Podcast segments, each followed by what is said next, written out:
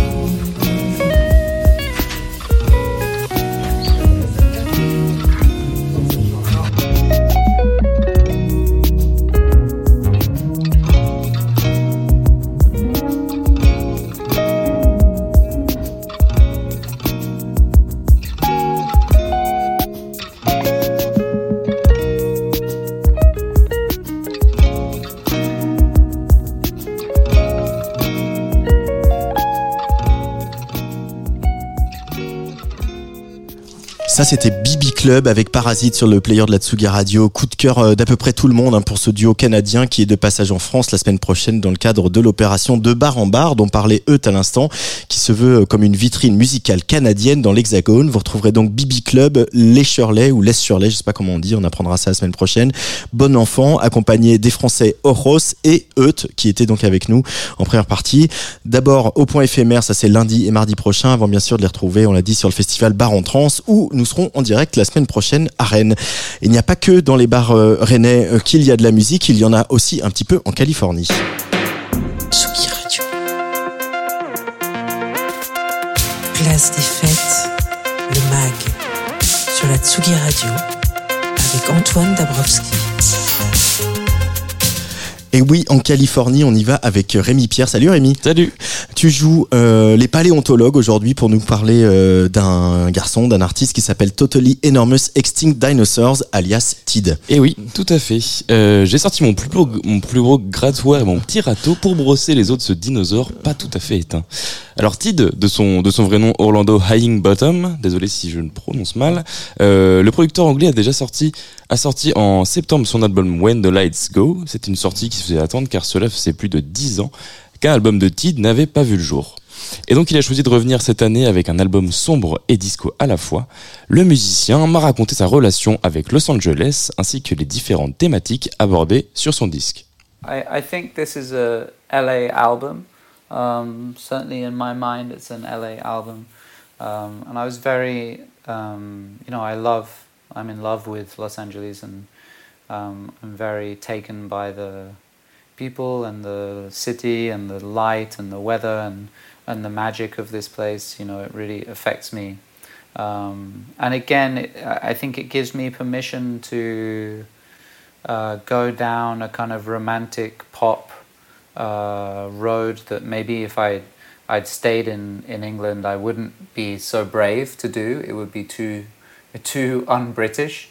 Um, but here, I feel that I can be more expressive and more enthusiastic and, and make decisions that are um, perhaps more vulnerable than I would do if I was in England.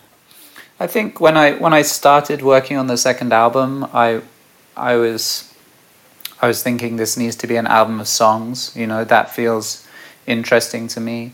It's not a project where I think like what is going to be popular and what are people going to love and what's going to make me a successful musician. I I think my job is to try and move towards things that feel exciting and fresh. And um, it felt like a good risk, like a positive risk to uh, focus more on my voice.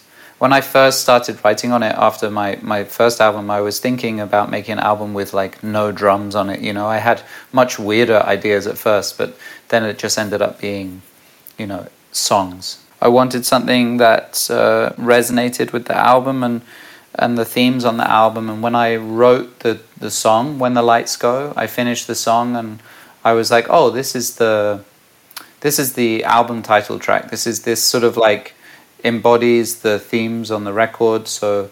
Uh, in that song, the lights go is about like when the lights go is about uh, like the end of the world when the power switches off, when when the when it's about apocalypse and wanting to be some, with somebody at the end of the world.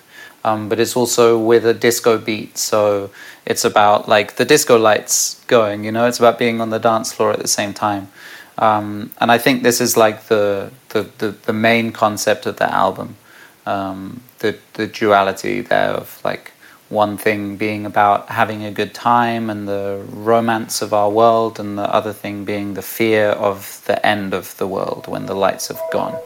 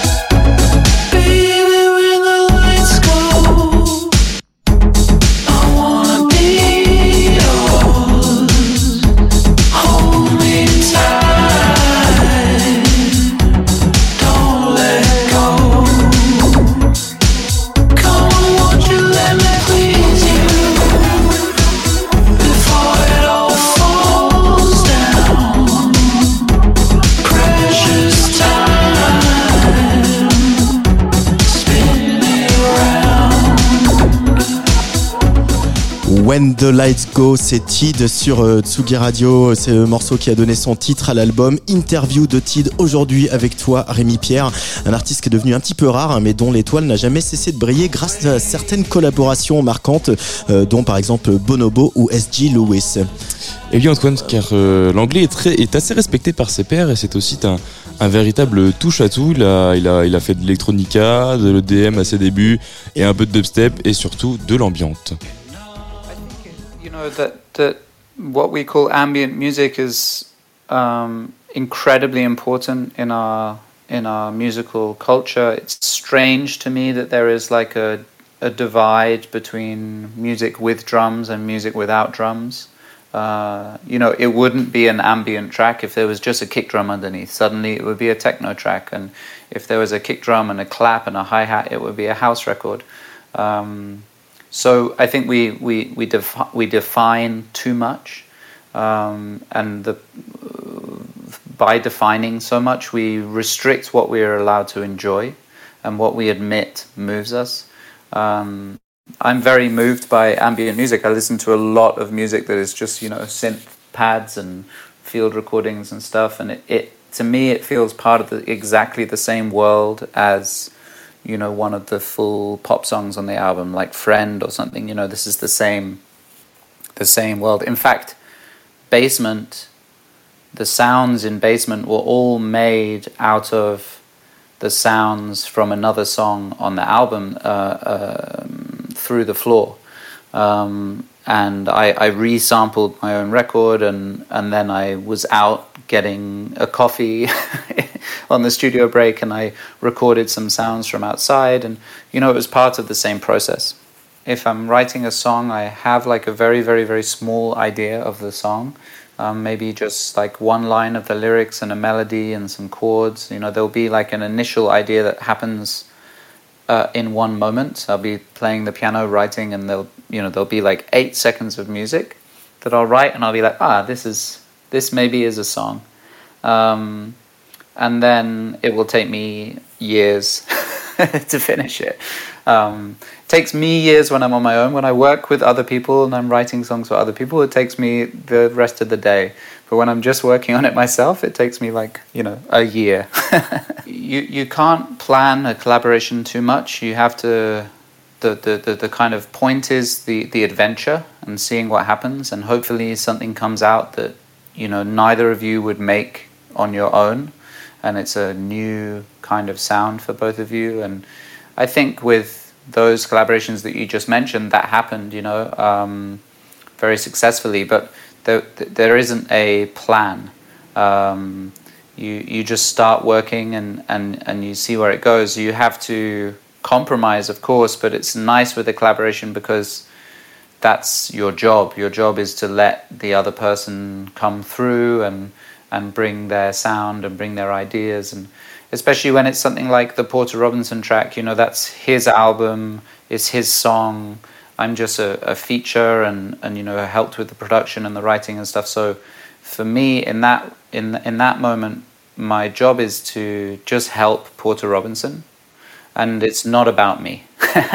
so it's a nice it's a nice creative experience.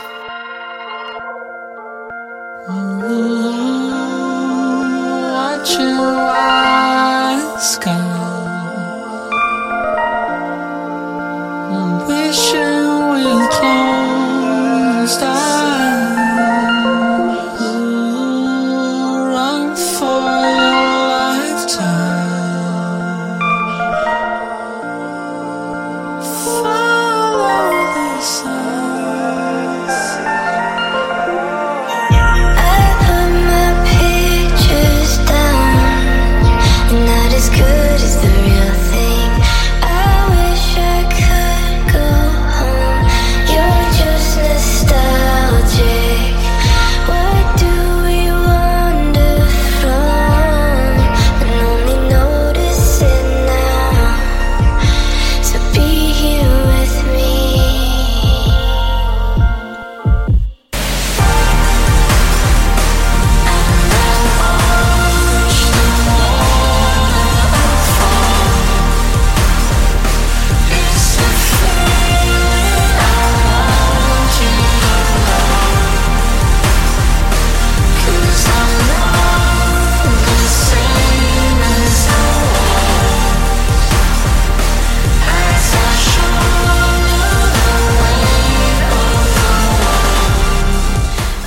Unfold, cet extrait de cet album de Tid When the Lights Go avec Porter Robinson, Rémi. C'est ça, tout à fait.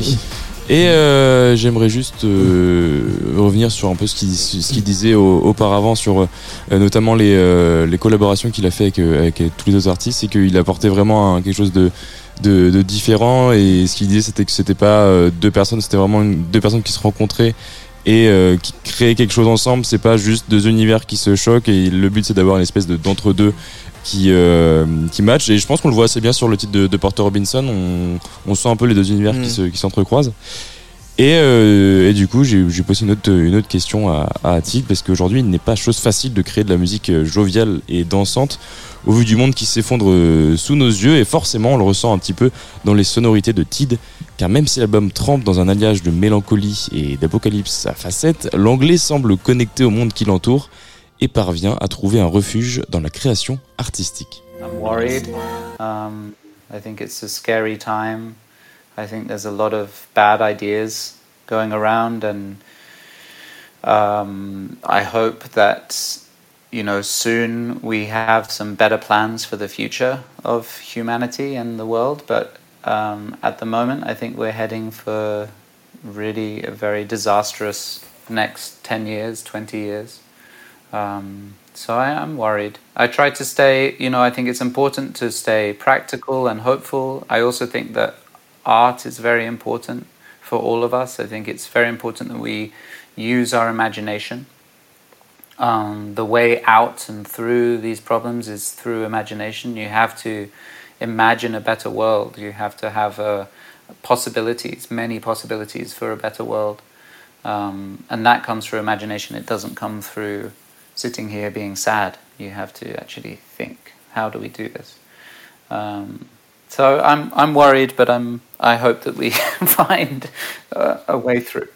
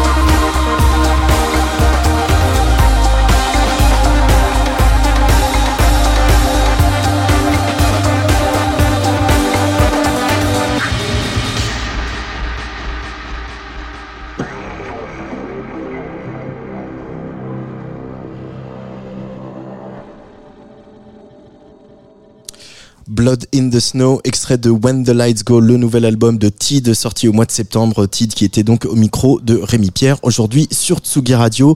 Retour en France, enfin pas tout à fait, retour avec un, autre euh, artiste, un autre artiste canadien euh, amené par euh, la Bar en Bar qui se tiendra donc je le rappelle lundi et mardi à point éphémère avant de les retrouver à Rennes à Bar en Trans.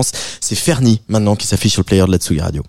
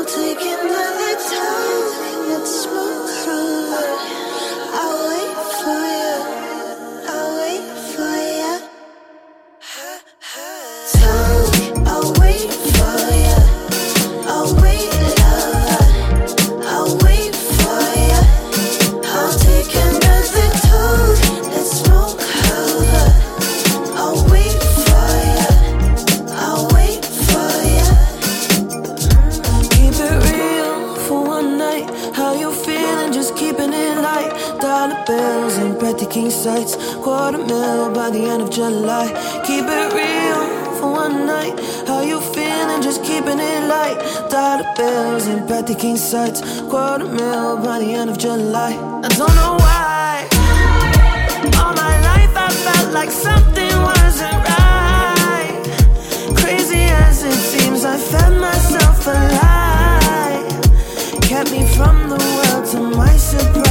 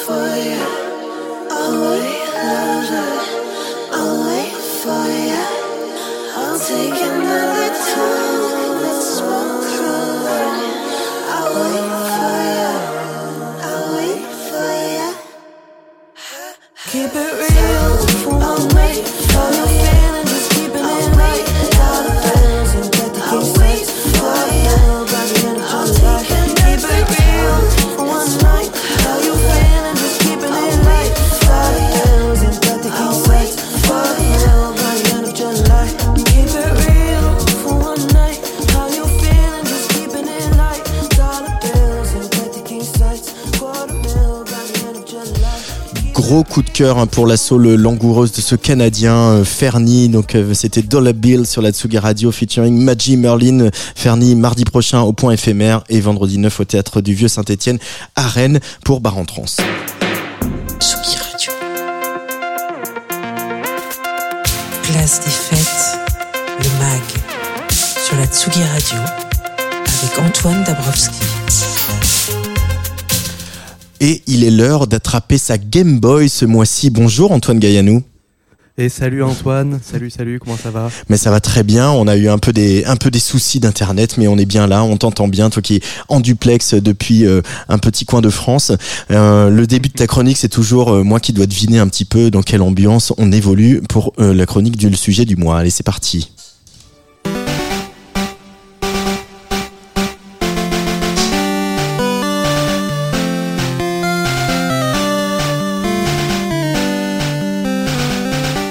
On est quand même un peu chez Nintendo. Hein. Ah ben là, là on reconnaît ces, ces sonorités, puis là, ça doit être un shoot de nostalgie assez direct pour pas mal, pas mal de gens, un, un retour direct en enfance, rien qu'en quelques secondes, puisqu'on va parler aujourd'hui de Pokémon, ni plus ni moins. Alors je le fais un peu dans l'actu, puisque la, la dernière version du jeu, donc Écarlate et Violet, est sortie il y a à peine plus de deux semaines sur euh, Switch. Elle fait couler beaucoup d'encre parce que le jeu est à la fois un désastre sur le plan technique, tout en étant ben, tout simplement le meilleur démarrage de toute l'histoire de Nintendo. Ah ouais. Peut-être parce que le Game Freak a réussi, le, le studio euh, est un peu sorti de ses rails pour la première fois depuis bah, à peu près 20 ans, le- des rails de- du, du jeu. Oui, mais voilà, depuis le premier jeu, il y a quand même une chose sur laquelle tout le monde est d'accord, c'est la qualité de la musique. Parce que s'il y a encore des gens pour encore euh, d'abord associer Pokémon à l'infâme générique du dessin animé, je n'ai pas peur de le dire, je reste vraiment profondément attaché aux musiques des jeux qui, elles, par contre, sont une mine d'or infinie. Alors il y a une personne seule qui a posé les bases de tout ça, c'est Junichi Masuda, cofondateur de Game Freak et seul compositeur des musiques des deux premiers jeux, Bleu et Rouge, sortis en 96 au Japon et en 99 sur nos terres, sur Game Boy, comme tu le disais. Alors sur le suivant, sur les jeux suivants, il a progressivement partagé la tâche, notamment avec l'excellent Go Echinose, parce qu'en parallèle, eh bien, Masuda, lui, il est rapidement devenu réalisateur des jeux et il occupe désormais un des plus hauts postes du studio. Mais ça, voilà, ça c'est plus tard. Nous, on est là pour revenir au point de départ, la première génération de Pokémon.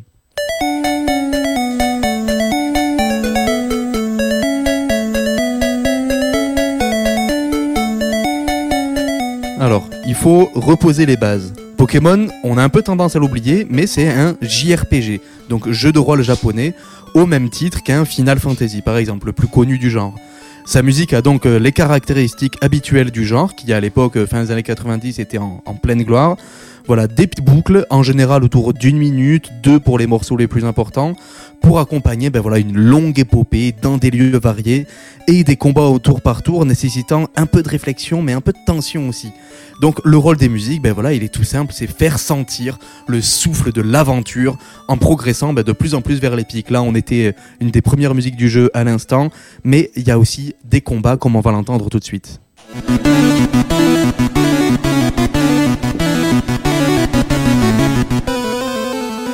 Alors là, je te vois, Antoine Gaillanou, acharné sur ta Game Boy pour euh, ce combat. Ah ouais, là c'est euh, c'est des heures et des heures à essayer de battre ces fichus champions d'arène. oui, voilà, donc c'est des boucles vraiment qui, qui marquent l'oreille de, de tous ceux qui y ont joué.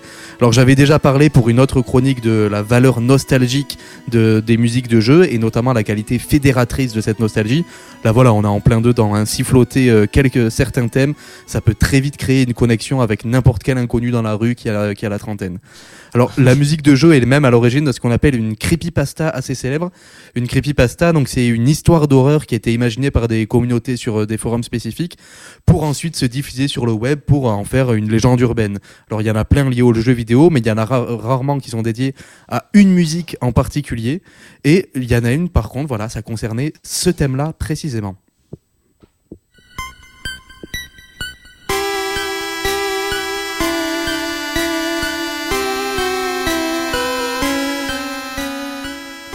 Alors ça, c'est la musique qui accompagne la visite de l'Avant-Ville, donc le lieu qui abrite le cimetière Pokémon. Donc voilà, l'ambiance, elle est pas, elle est pas hyper réjouissante. hein.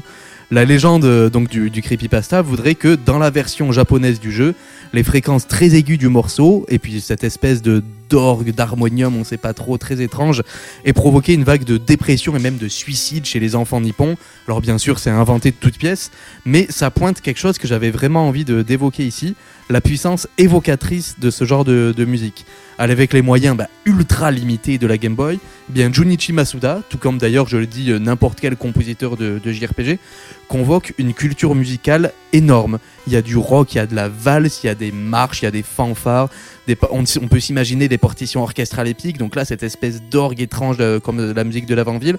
Alors ça demande un effort d'imagination qui va être de, de moins en moins exigeant avec les évolutions techniques des jeux et donc la possibilité de coller à de vrais instruments. Mais franchement, la musique du manoir Pokémon, celle qui a vu naître le terrifiant Mewtwo, bah, qu'est-ce que c'est cette musique sinon de l'IDM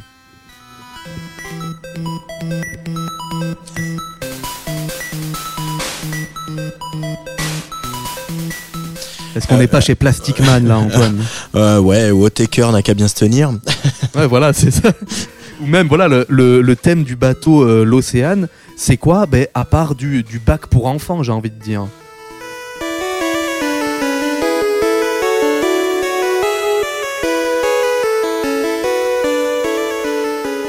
Voilà, tous ceux qui ont écouté les inventions à deux voix de Bach, bon, on n'est pas au même niveau bien sûr, mais c'est une porte d'entrée et on pourrait continuer comme ça avec toutes les musiques du jeu. C'est une succession de, de portes d'entrée vers d'autres genres et surtout ben, des stimulants pour l'imagination.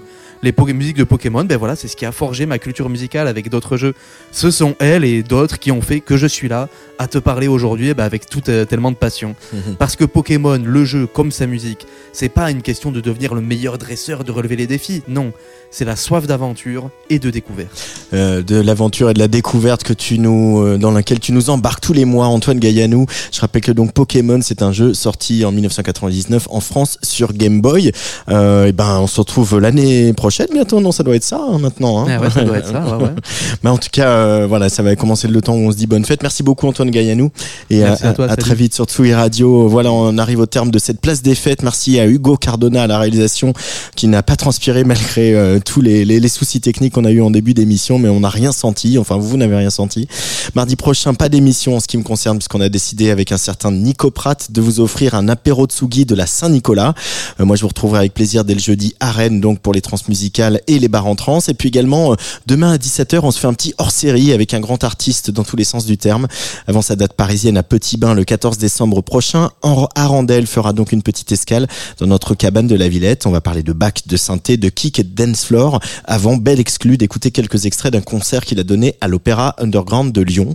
Dans quelques minutes, euh, à 18h30, euh, c'est une DJ qui va venir prendre les platines ici. Elle, a refermé avec beaucoup de talent et de panache la soirée des 15 ans de Tsugi sur Libot à Bordeaux après un certain Laurent Garnier. Elle s'appelle Olympe 4000. Tenez-vous prêts. Euh, avant de la retrouver, euh, je voulais vous partager ce premier single d'un projet cher à mon cœur, la réunion de Yann Wagner et de La Muerte. Leur duo s'appelle Taste et le premier titre disponible, c'est Shame Game. Allez, bisous.